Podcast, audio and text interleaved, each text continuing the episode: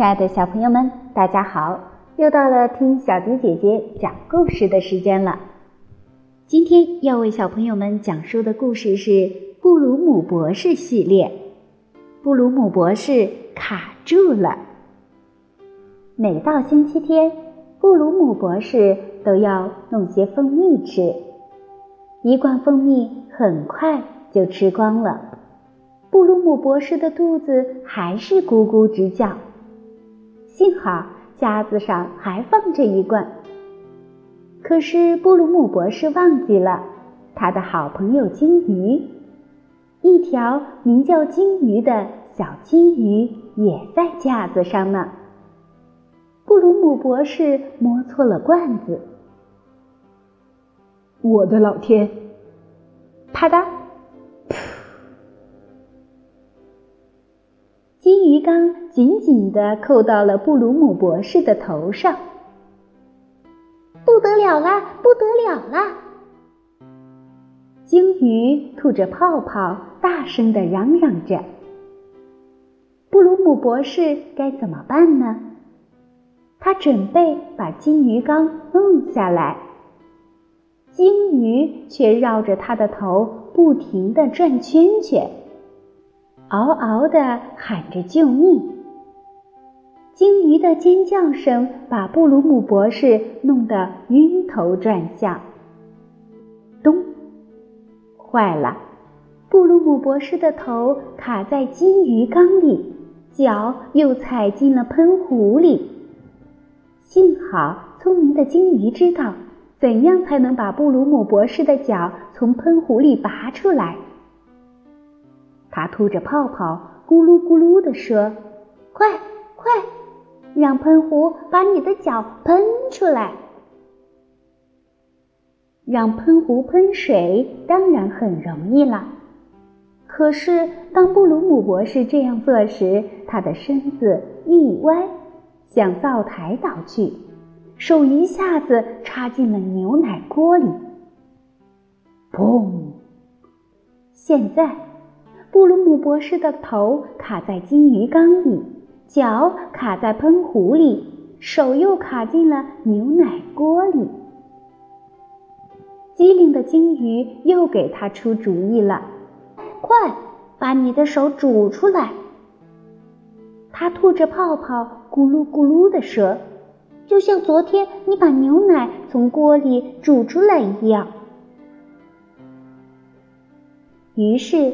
布鲁姆博士打开煤气灶，等着牛奶锅把手煮出来。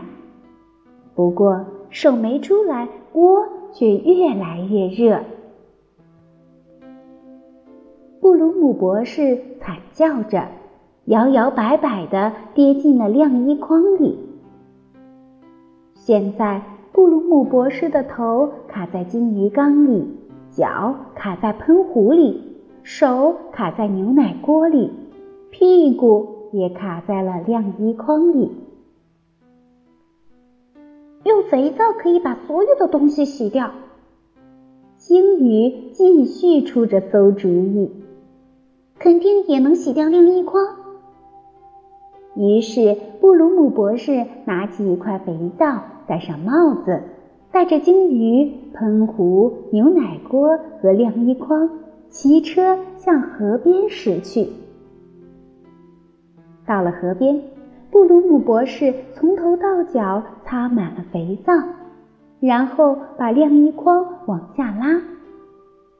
不幸的是，他又一脚踩到了肥皂上，扑通！现在，布鲁姆博士的头卡在金鱼缸里，脚卡在喷壶里。手卡在牛奶锅里，屁股卡在晾衣筐里，顺着哗啦哗啦的河水往下游飘去。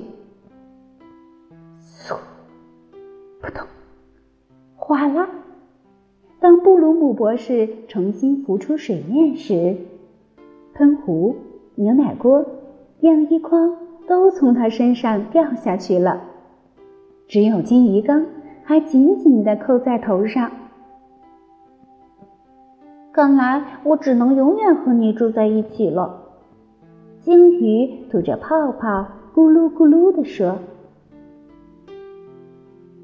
还得挤在一张床上呢。”布鲁姆博士一边说，一边暗暗的想：“鲸鱼可别打呼噜呀。”回家后，他们发生了第一次争吵。